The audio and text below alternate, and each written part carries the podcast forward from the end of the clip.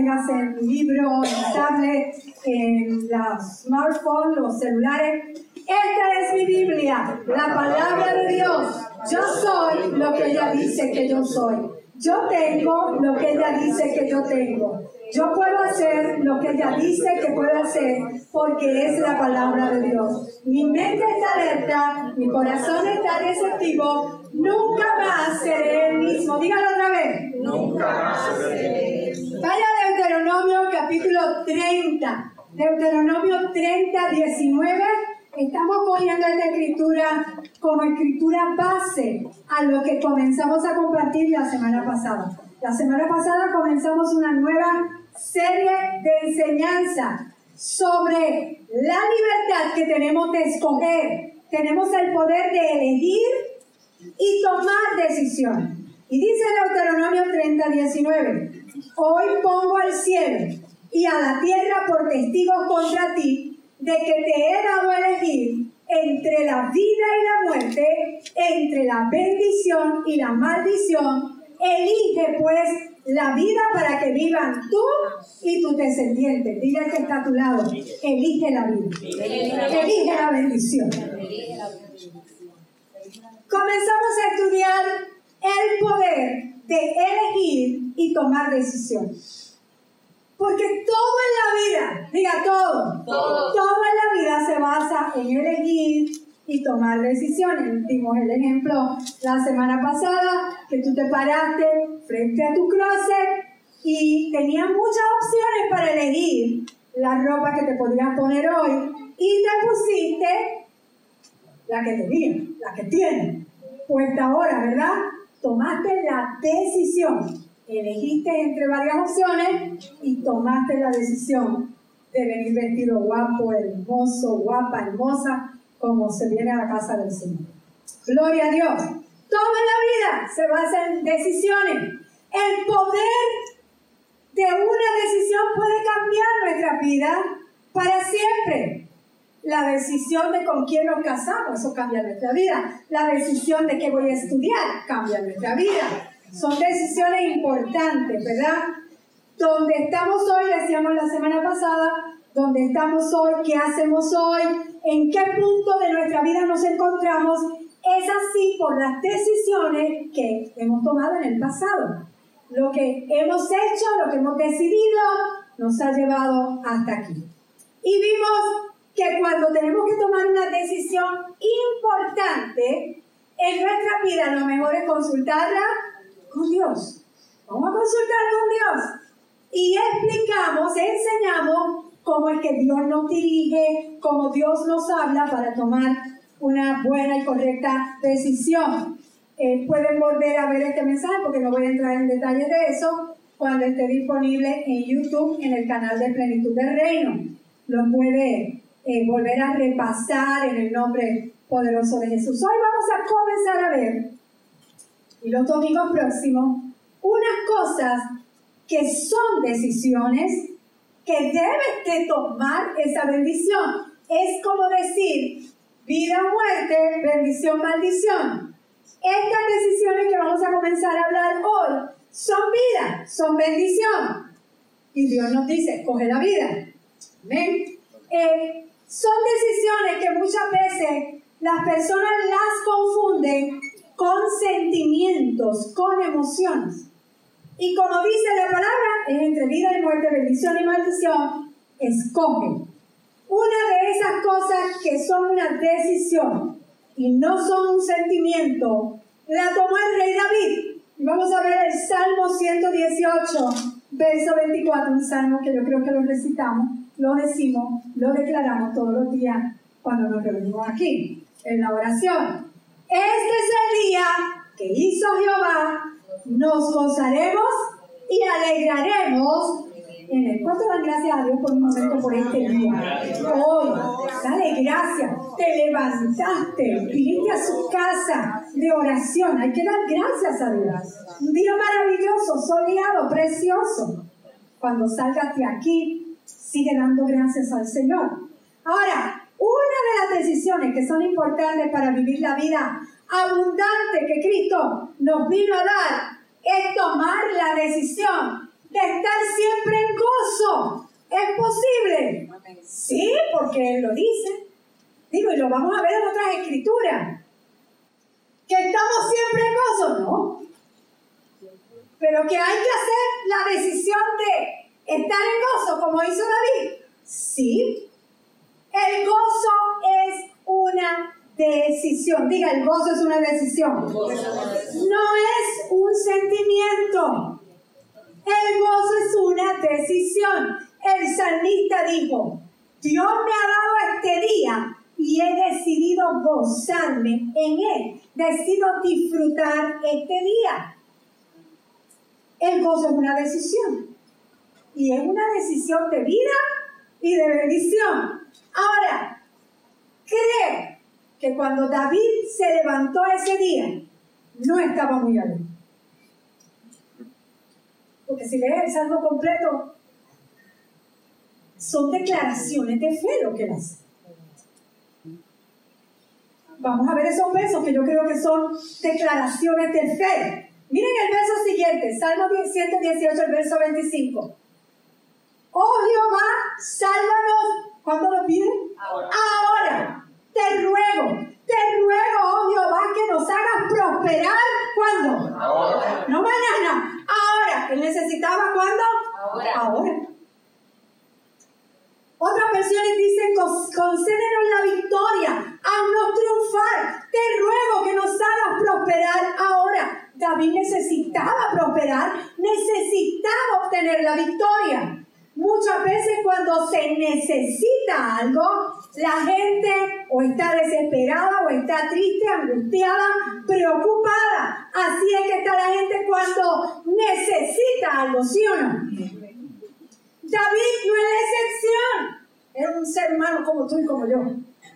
Debe de haberse sentido así. Cuando se levantó ese día no estaba muy contento, que digamos, pero tomó una decisión y comenzó a declarar lo contrario.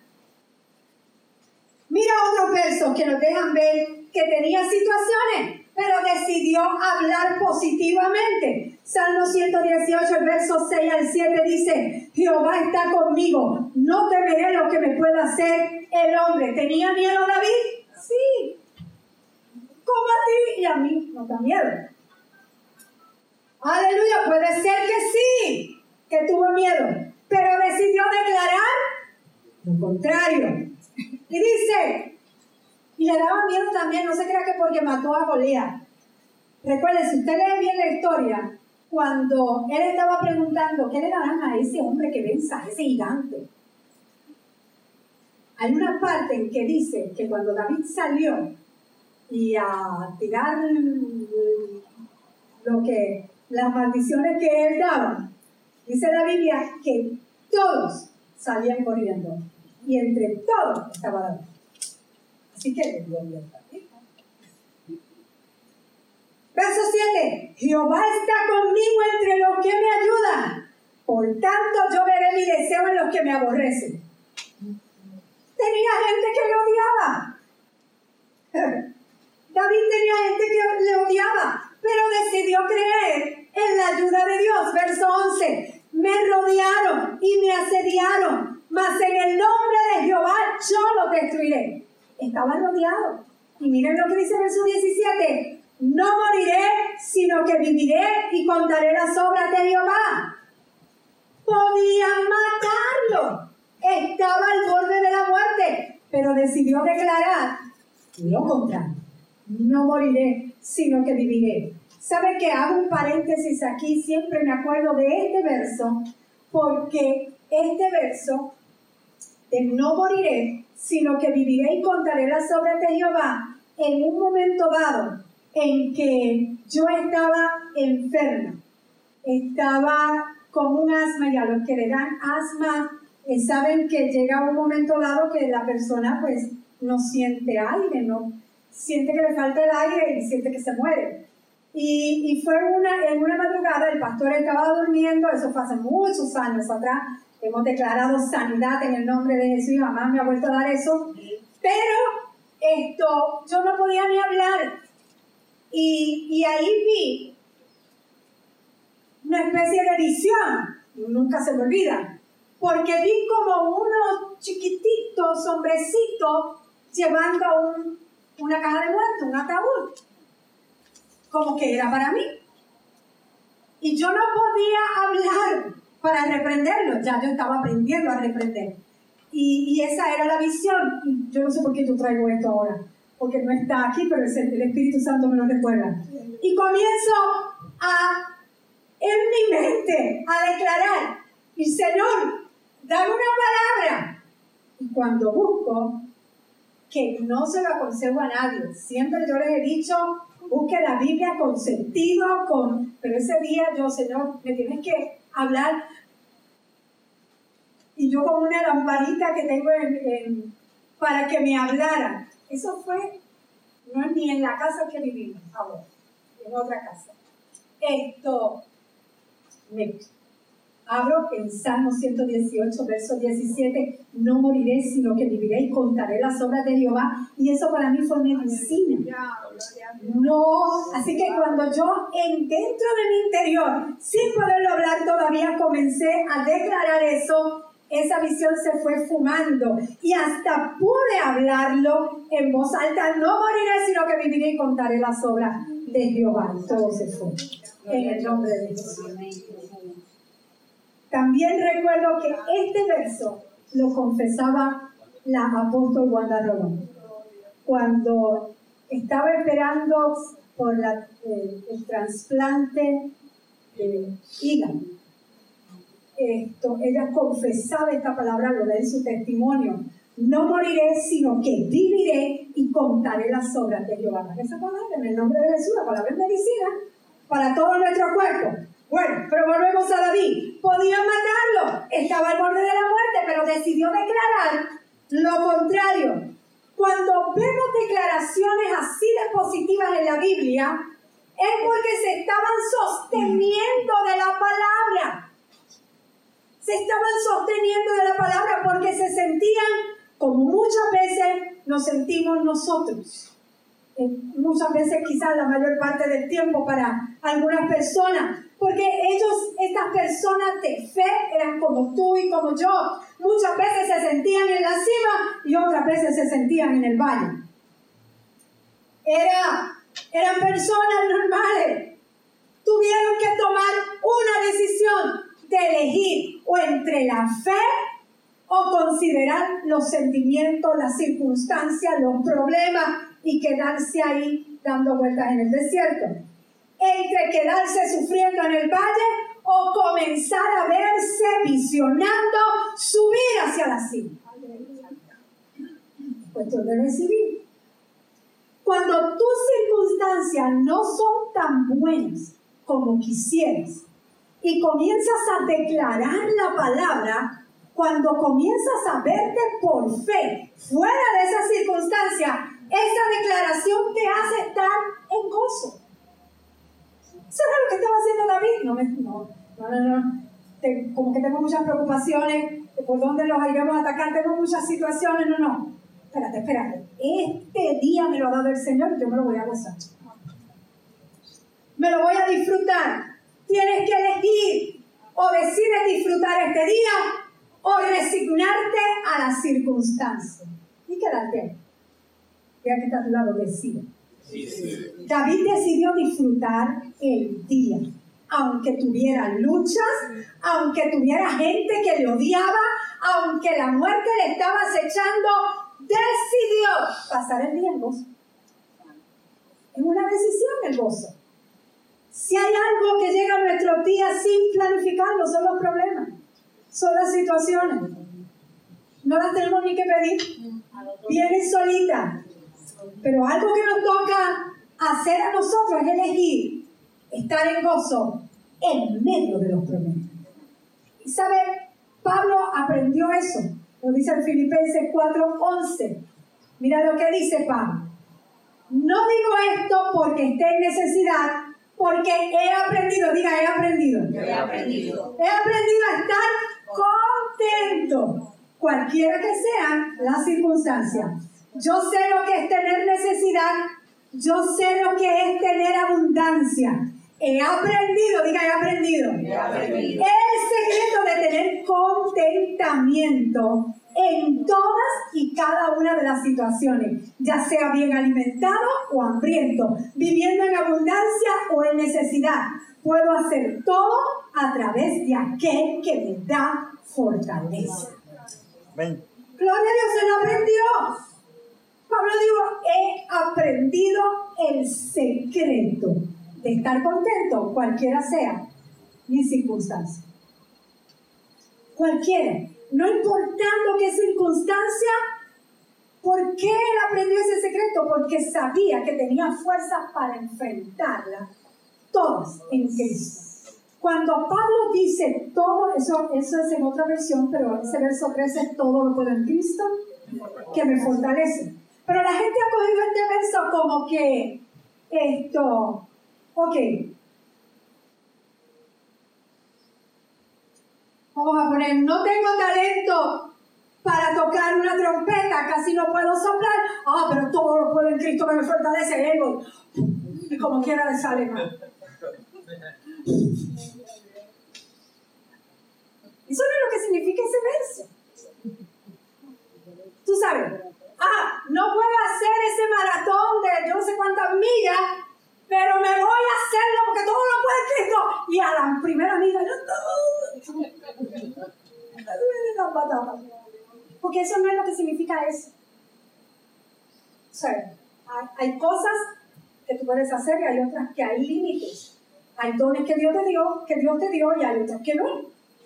Y hay que aceptar el que nos dio. Amén. Pablo, cuando decía todo lo puedo en Cristo que me fortalece, lo dijo en el contexto, le hace todo el capítulo, todo en todo el contexto que no importando cualquier situación que se presente, podía soportarla con gozo. Eso es lo que significa. Y si va, lee todo el capítulo, no lo podemos hacer ahora porque ese no es el mensaje, pero tenía que hablar con tenía que ver con finanzas. Todo ese capítulo 4, eh, desde ese verso en adelante hasta el 19 por ahí, que el 19 termina, mi Dios pues suplirá todas vuestras necesidades conforme a sus riquezas en gloria en Cristo Jesús. Hablaba de finanzas. Pero es lo que quería decir, yo puedo estar contento, puedo estar alegre, cualquiera sea mi situación, porque Dios, a través de Cristo, me da la fuerza. Podemos estar alegres, no, no importa si la situación es buena o menos buena. El contentamiento no es resignación o fatalismo. El que, el que la persona empiece, pues me contento con lo que tengo, no es lo mismo que resignarse o conformarse. No, esa, esa palabra no significa eso. Mucha gente oye, pues me, me contento así. El Pablo sabía contentarse en el hambre, en la escasez. Pues, ¿qué le vamos a hacer? No hay otro remedio, no se puede hacer más nada. No, eso no es lo que es. Tener contentamiento quiere decir, esto que estoy pasando no me va a frustrar. Va venir la frustración un momento dado, pero la frustración que viene es para impulsarte, no es para detenerte. El que está frustrado es que está incómodo, tiene que salir de esa zona tiene que levantarse. Así que el tener contentamiento quiere decir que no se va a frustrar cuando las cosas no salgan como le gustaría que salieran, porque confía en Dios que nos da la fuerza a través de Cristo. ¿Cuántos dicen amén? amén? Quizás no entiendas lo que está pasando en ocasiones, pero si confías en la palabra de Dios, que dice que todo obrará para el bien de los que le aman, tú verás que Dios transformará eso que te está ocurriendo para el bien tuyo. En calma. Mira que está tu lado tranquilo. Goza. Goza. Gozo, gozo. Aleluya. Así que decido que esto que está pasando no me quita el gozo. Eso es contentamiento a pesar de, por encima de las circunstancias, decido contentarme porque en Cristo puedo hacerle frente a todo, ya que Él me da la fuerza. Otro que sabía el secreto del contentamiento fue Abacú. Miren lo que escribe Abacú. Y este sí que se ve todo lo que dice se ve como wow. Él dice, aunque la higuera no florezca, ni en las pides haya fruto, aunque falte el producto del olivo, y los labrados no den mantenimiento, y las ovejas sean quitadas de la majada, y no haya vacas en los corrales. Vamos a poner esto en el día de hoy, ayúdenme a predicar. ¿Cómo sería en el día de hoy, aunque la higuera no florezca? Aunque los clientes no entren, no vengan, ni en las pides haya fruto. El banco no me da ni intereses, sino que quita. Aunque falte el producto del olivo. Mucho. ¿Qué le podríamos poner Aunque falte trabajo. Y los labrados no ven mantenimiento y las ovejas sean quitadas de la majada. Y no haya vacas en los corrales. De verdad que lo puso lo peor. Pero dijo, con todo yo me alegraré en Jehová y me gozaré en el Dios de mi salvación. Él sabía, él tenía revelación de lo que es salvación. Salvación no solamente irte para el cielo, salvación es disfrutar aquí y ahora la vida abundante que vino a Cristo. Salvación es preservación, eh, bienestar, salud, prosperidad, echar para adelante, eso es salvación. Jehová el Señor es mi fortaleza, lo mismo que dijo Pablo, el cual hace mis pies como de sierva. ¿Y a dónde? ¿A dónde? En mis alturas, no en el valle, en mis alturas me hace andar. Pero todo el verso 17 es como si estuviera en el valle. Es más, del valle al desierto. Y él dijo con todo. Con todo. Aleluya. Espérate, si no tenía nada. ¿Cómo que con todo? Él sabía que si tenía a su Salvador, a Dios, lo tenía todo, aunque no tuviera nada. Amén. Gloria a Dios. Oh, gloria a Dios, un aplauso al Señor. Gracias a Dios, sí lo tenemos todo. Jehová el Señor es nuestra fortaleza. Es lo mismo que dijo Pablo, todo lo puedo en Cristo que me fortalece, todo lo puedo hacer a través de aquel que me da la fuerza. Es fácil dejarnos llevar por nuestras emociones. Eso es fácil. Es fácil dejarnos llevar por las emociones negativas que, llevan como, que llegan como reacción natural, ¿verdad? Ante una situación difícil o incómoda. Pero la decisión de estar contento y tranquilo tiene que producirse en tu mente y en tu cuerpo, en tu espíritu, no basado en lo que está pasando, no basado en tu situación. Es que tiene que, mira lo que dice la palabra. Este verso me encanta, Hebreos 1.9. Mira lo que dice. Has amado la justicia y odiado la maldad. Por eso, Dios Dios te ha ungido con aceite de alegría, exaltándote por encima de tus compañeros. Dios nos ha ungido con aceite de alegría. Es verdad que algunos cristianos no están aquí. Hace falta como, como, como galones de ese aceite de carro. Echarle porque necesitan alegría calones. pero ahí la palabra de Dios dice que Dios nos ha ungido con aceite, con óleo de gozo, dice otras versiones, con aceite de alegría. Y si Dios nos ha ungido con el aceite de la alegría, entonces se supone que tú y yo, los hijos de Dios, tenemos que ser la gente más alegre que cualquier otra persona que esté en el mundo.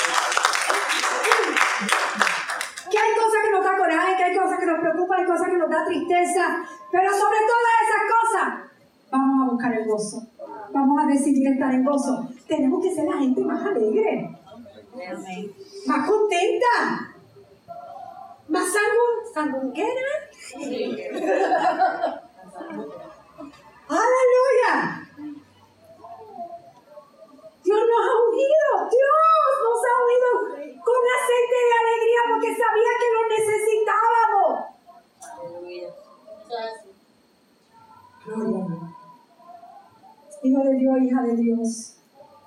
Mira que está a tu lado, tú estás unido con aceite de alegría. Sonríe, Cristo te ama.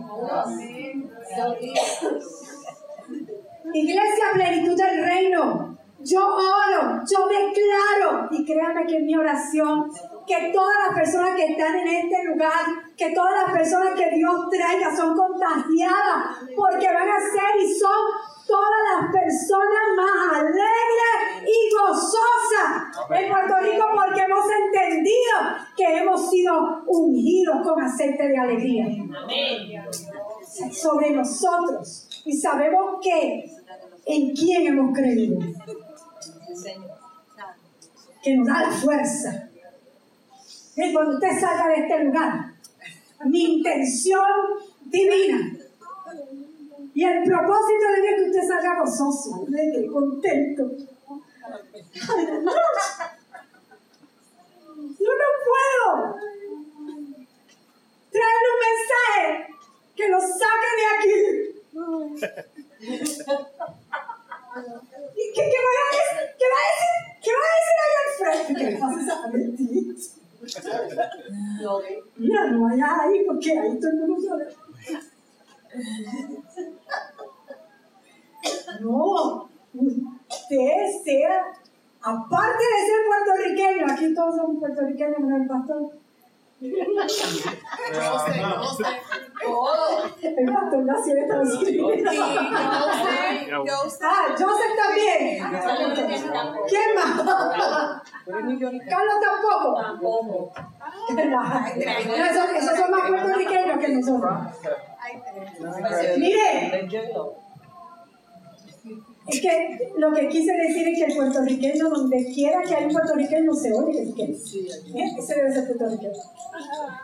Yo quiero que reconozcan esta tierra como la reconoció muchos de los que han venido a trabajar de distintos sitios, de distintos lugares, sobre todo de Estados Unidos, a trabajar con la electricidad o con las cosas que han venido a hacer los policías, con las luces y todo eso. Una de las cosas que han dicho es que yo no sé cómo ustedes, habiéndole pasado estos dos huracanes y habiéndose roto todo y quedándose sin electricidad, ustedes tienen gozo, ustedes tienen alegría, ustedes se, se- están siempre con una sonrisa, están siempre... Pues yo quiero que la iglesia sea así, contento, gozoso, alegre. Si Cristo nos salvó, si tenemos lo más grande, tienes aceite de alegría, decide ser feliz, decide gozarte y disfrutar este día. Fuiste ungido. Miren, hay algo que tú puedes regalar a la gente y no te cuesta nada, una sonrisa. ¿Qué tanta falta hace? Una sonrisa. El, el viernes pasado llevé a mi papá veterano con mi mamá. Entonces, ustedes saben que pues, en emergencia lo atendieron bastante rápido, tuvo una emergencia, todo bien, gracias a Dios. Pero ir a la farmacia, ¿verdad, José? Y felicita, ir a la farmacia es, siéntate. Me da después que con el número y es que se yo, me da con sentarme al lado de un señor bien mayor. Pero le dije, aquí me siento al lado suyo. Y empieza el Señor, me has hecho el día. Y empezó a elaborarme el viejito. Corre, va a levantar. Y empezó a contarme toda su vida. Imagínese, si tuve tiempo de escucharle, esperando a que, viniera- a que llamaran por el nombre en la pantalla aquella, que tenía 80 años, empezó desde chiquito. Estuve ahí con el Señor. Pero después que seguí conversando y escuchándolo, más escuchándolo a Él, eh, de verdad que hay gente que necesita simplemente que, que alguien le escuche. Y empezó a salir un gozo. Después me enteré porque me enseñó, es católico, pero que le sirve al Señor. Esto, y un libro que está leyendo y cómo el papá eh, lo, lo educó para que leyera el libro. Y entonces también yo le hablé de. Él me enseñó su libro y yo le enseñé el mío. porque no me llevo un libro para leer en estas situaciones. Tuyo. Ya, voy- ya voy por la mitad. Gloria, digo, es el mío. Sí. Que tú me regalas. Gloria a Dios. Pero el gozo que aquel Señor comenzó a sentir. Mire, donde quiera que usted esté, debe de transmitir gozo. La gente le va a hablar sus problemas, sus situaciones. Por favor, usted tiene palabra, usted recibe aquí palabra para que le inyecte palabra. Pero si alguien le viene a decir, oye, tengo este problema, dice, ay bendito si tú supieras, a mí me pasa peor. Hello, lo estás ministrando. Dios te llamó a ministrar. Ministra el gozo que tiene. Tú estás ungido con aceite de alegría. ¿Cuántos dicen amén? En una ocasión fui a una iglesia y yo les he contado, me invitaron, fui. La persona que dirigió el servicio, el gozo se tiene que transmitir, hermano. La persona se veía amargada. Amargada, pero amargada. Un limón exprimido. Lo sorprendente que me quedé fue cuando esta persona dijo, el gozo del Señor está en este lugar. Yo dije para dentro de mí, podrá estar aquí, pero en ti no aparecería. ¿Qué pasa? Tiene gozo dentro de ti. Está dentro de ti, pero a veces tienes que sacarlo un poquito más arriba. ¡Sácalo! Dile que está a tu lado, saca el gozo. Un poco para arriba. Sonríe.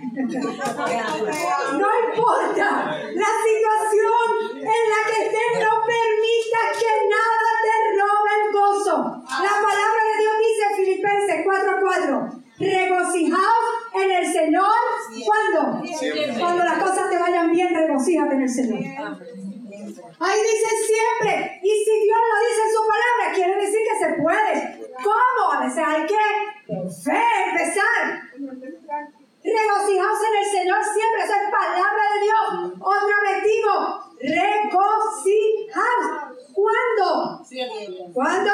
Siempre. La palabra regocijo es gozo, alegría muy intensa que se hace visible.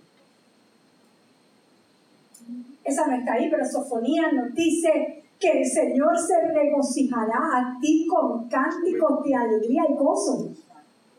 Ahora tú te puedes imaginar a Dios gozándose. Hay otra versión que dice dando vueltas, eh, danzando alrededor tuyo. ¿Tú te imaginas a Dios danzando alrededor tuyo porque se contenta contigo? Porque está alegre, porque está contento. Aleluya, una persona que está regocijada tiene su rostro iluminado con una sonrisa. Dios toma ese semblante como alabanza a Él.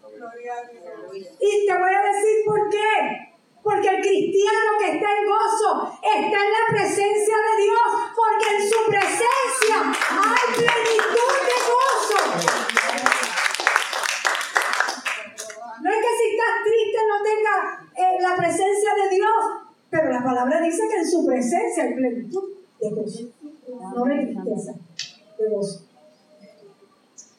No estoy tomando a la ligera las circunstancias que puedan estar pasando, los problemas que puedas estar pasando, las situaciones difíciles que puedan estar pasando. No las estoy tomando a la ligera, pero Jesús dijo, Juan 16, 33, yo les he dicho estas cosas para que en mí hallen paz.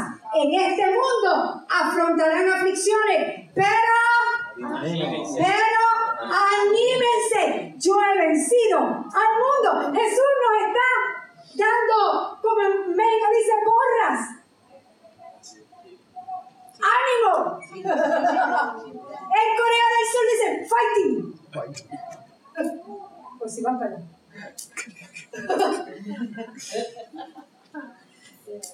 Aleluya. ¡Anímense! Jesús nos está diciendo, cobren ánimo, ten ánimo, anímate. Yo he vencido al mundo, tengan ánimo. A veces no tenemos ánimo, es la verdad. Pero hay que animarse y sonreír por fe. Hay veces, yo me he visto así, que en vez de, hay veces, yo soy una persona común y corriente, que las personas creen que porque uno es doctor, eh, somos santos, claro que somos santos, si el santo vive en nosotros, pero somos de carne y hueso como tú y como todo el mundo que está aquí, que a veces le da por ahí. Y yo, ustedes saben que no, no les he escondido que a veces me da un coraje santo cuando te hacen un corte de pastelillo. O cuando, y a veces yo he tenido que decir, Señor, bendícelo tú, porque yo no puedo bendecirlo ahora. Pero hay, hay ocasiones de esas, hermano, que, o, hablando con una persona, o algo que, que, que por dentro o me, me trate de venir otro sentimiento, otra emoción, que no sea gozo. A veces he tenido que poner las sonrisas más teatristas, ficticias.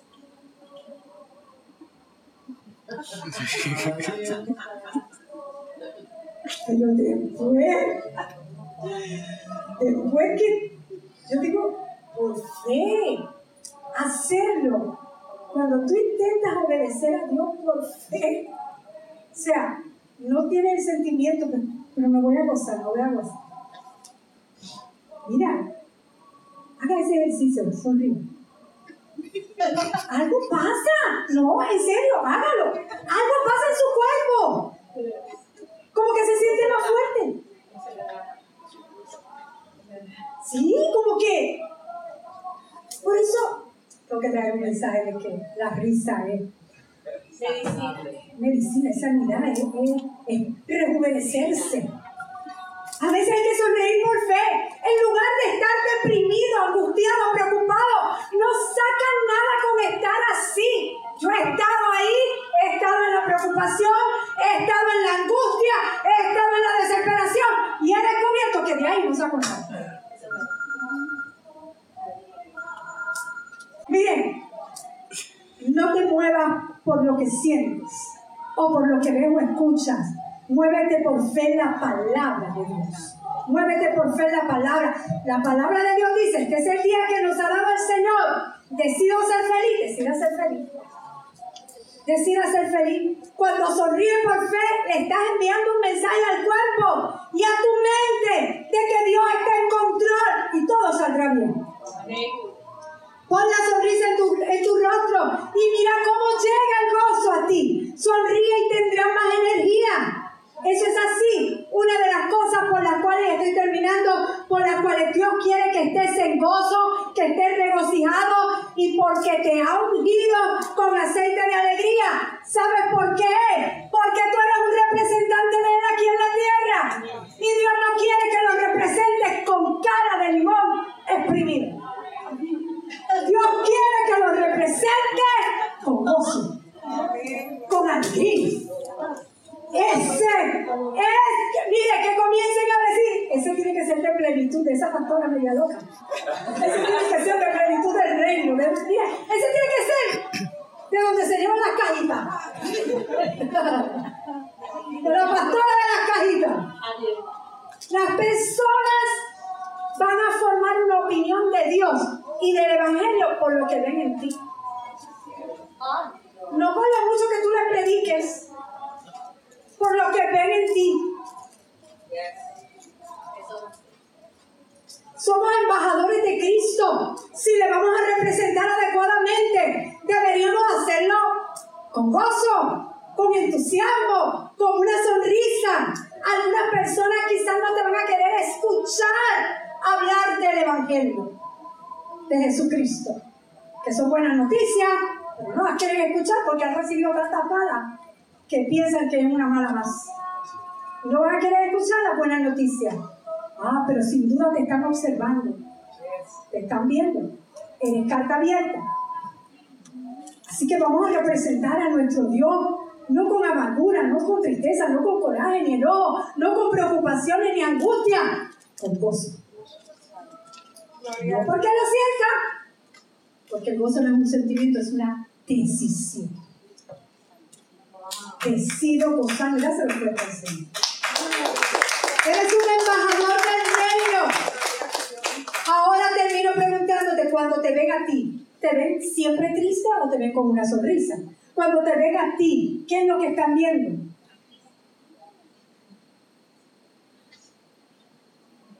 Eres embajador, eres representante de Cristo en la tierra. Decide estar contento hoy. El gozo, ay pastor, es que no tengo gozo por ningún lado. Usted, el gozo es un fruto del Espíritu. Del Espíritu Santo. El Espíritu Santo está en ti, pues el gozo está en ti. Vuelvo a decirte, sacar un poquito para arriba. No tienes que esperar a que todo esté perfecto en tu vida para gozarte porque te tengo noticia. Nunca te gozamos. Porque nunca las cosas están perfectas. Gozo es una decisión que se toma, no una emoción que se siente. Algo que estoy aprendiendo al pasar los días, los años, es a disfrutar del día. A disfrutar mi vida porque solo tengo una. Claro, tengo una en la vida eterna, pero aquí en la tierra, Tengo una porque yo para nada voy a reencarnar en una vaca, o en un mono, o en un gato, o en, un lagartijo. En un lagartijo. Eso sería un castigo. Tengo una cucaracha, para allá. Hay gente que sus creencias son así. Tú no puedes matar una cucaracha porque esa cucaracha puede ser la abuelita o la tía. Tenemos una vida. ¿Por qué me la voy a pasar con coraje? ¿Por qué me la voy a pasar llorando? Tengo una vida. Hay momentos, no me malentiendas, hay momentos de llorar. Pero yo te digo, llórate 24 horas y ya. Levántate al otro día este es el día que me ha dado el Señor, no me da dos años, me voy a alegrar. Yo malgastaba mi tiempo enojada por cualquier cosa. Ahí tengo testigo a mi padre, a mi esposo, de todo. Era lo que se dice, prendía como... Mecha corta. Por todo. Qué bueno que Cristo vino a tiempo, pero aún así, Cristo estando en mí, no aprendían y seguía dándome coraje. De antes, coraje. Enojos, me enojaba por cualquier cosa. Yo me gastaba mi tiempo. Porque ¿qué sacaba con eso? Descubrí que no. Me tardé hora. Me tardé en descubrir no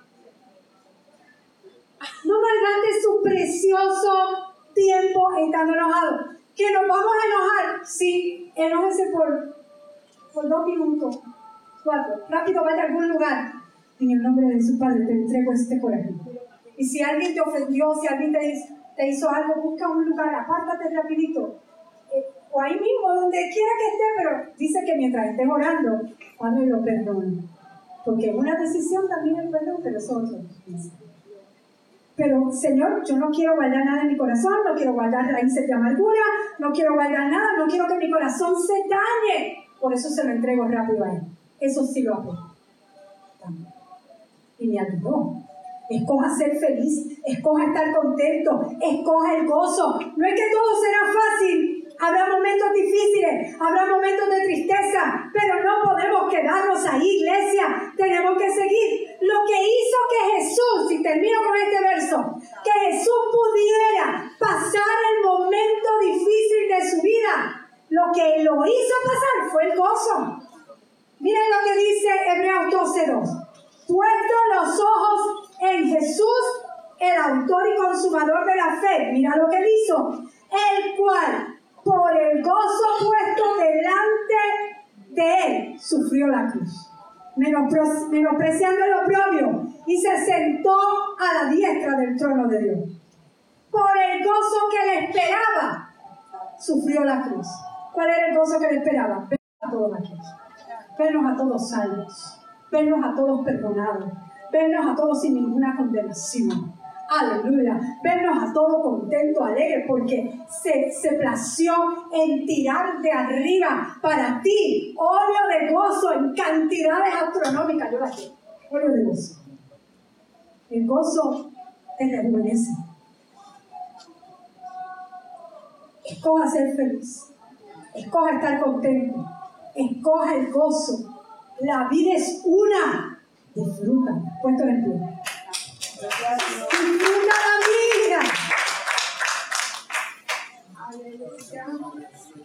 Miren,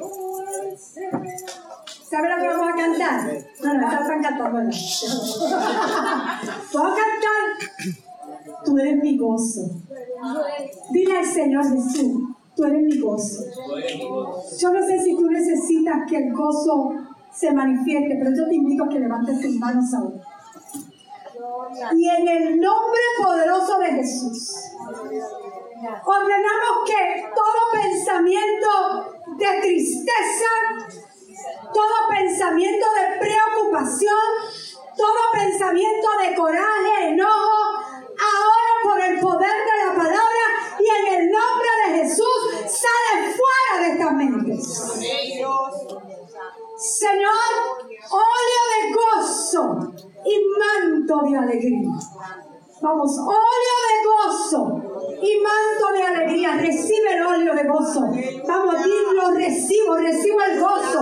Recibo el gozo que me ayuda a seguir adelante. Recibo la unción de alegría, porque el Señor es mi gozo. Tú eres mi gozo. Vamos a decírselo cantando. Tú eres mi gozo, Señor, tú eres mi gozo.